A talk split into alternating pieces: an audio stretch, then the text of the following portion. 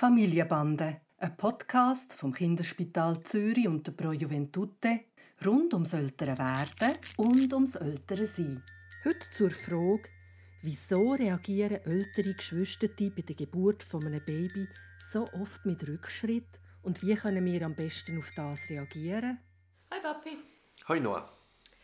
Das hat ja eigentlich super geklappt, Tani mit dem Nave mit dem Baby vertraut zu machen und ich habe das Gefühl, Tani war eigentlich gar nicht eifersüchtig. Aber ich habe gemerkt, wie er wie eine Art Rückschritt macht. Also er hat zum Beispiel plötzlich wollen, dass ich ihm helfe beim Essen, dass ich ihn füttere. Oder ich habe das Gefühl, er wird viel mehr wieder auf den Arm genommen werden, wo er vorher viel weniger wollen. Wieso ist das und wie soll ich darauf reagieren? Also ich habe natürlich Freude, wenn meine Tipps wirken und ähm, das ist nicht immer so und manchmal muss man auch einen eigenen Weg finden. Aber ich habe Freude. Ich finde deine Frage interessant, weil ich glaube, dass das auch eine Form von Eifersucht sein kann. Also, dass ein Kind sich überlegt, wie cool das ist, so ein kleines Baby zu sein, so rundum umsorgt zu werden und eben gefüttert zu werden oder wieder umgetragen zu werden und auf diese Art und Weise eigentlich zum Ausdruck gibt, dass es, ähm, dass es eine gewisse Eifersucht hat.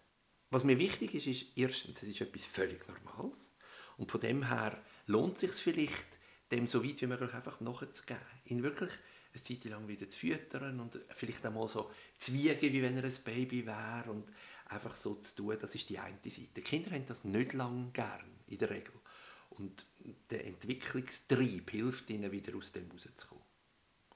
Und das andere ist, und das ist vielleicht gerade 180 Grad anders, dass er eben spürt, dass er auch in seinem Ältersein wahrgenommen wird. Also das ist jetzt vielleicht auch wieder ein Hexensatz, dass man sich bei der Nase nimmt und probiert, jeden Tag eine gewisse Zeit ganz sich dem älteren Kind zuzuwenden. Nicht nur, wenn der noch wieder kleine Bruder schläft, sondern auch, wenn er wach ist, sodass er merkt, hallo, ich bin nach wie vor auch das Nummer eins. Und das tut den Kindern gut und hilft häufig auch. Das ist spannend. Ich habe mir das wirklich gar nicht überlegt, dass das ja auch eine Form von Eifersucht ist. Bei mir ist das irgendwie, in meiner Vorstellung hat das immer mit irgendeinem Trotzanfall zu tun gehabt, oder dass er irgendwie am Nave würde eins schlagen oder so. Aber es macht eigentlich Sinn, dass er durch das, dass er wieder Nave ist, zeigt, dass er bisschen eifersüchtig auf ihn ist. Und das heißt, wir müssen einerseits können wir gut auf das eingehen und ihm zeigen, dass er nicht eifersüchtig sein muss, dass er ähm, dass er das kann bekommen wenn er das braucht. Und andererseits halt auch einfach die Eifersucht versuchen, ein bisschen vorzubeugen, indem dass wir ihm die Aufmerksamkeit, die er jetzt muss teilen muss, immer wieder so unteilt wie möglich auch geben. Es gibt übrigens noch ein ganz cooles Buch zu dem Thema, das heißt Die zweite Prinzessin.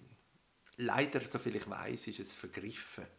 Es gibt es noch auf Englisch und vielleicht wird es auch wieder aufgelegt. Also vielleicht probierst du das mal noch überzukommen.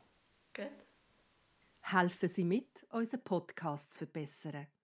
Die Familie Stemmerholz ist gewachsen. Der Tani hat seinen zweiten Geburtstag gefeiert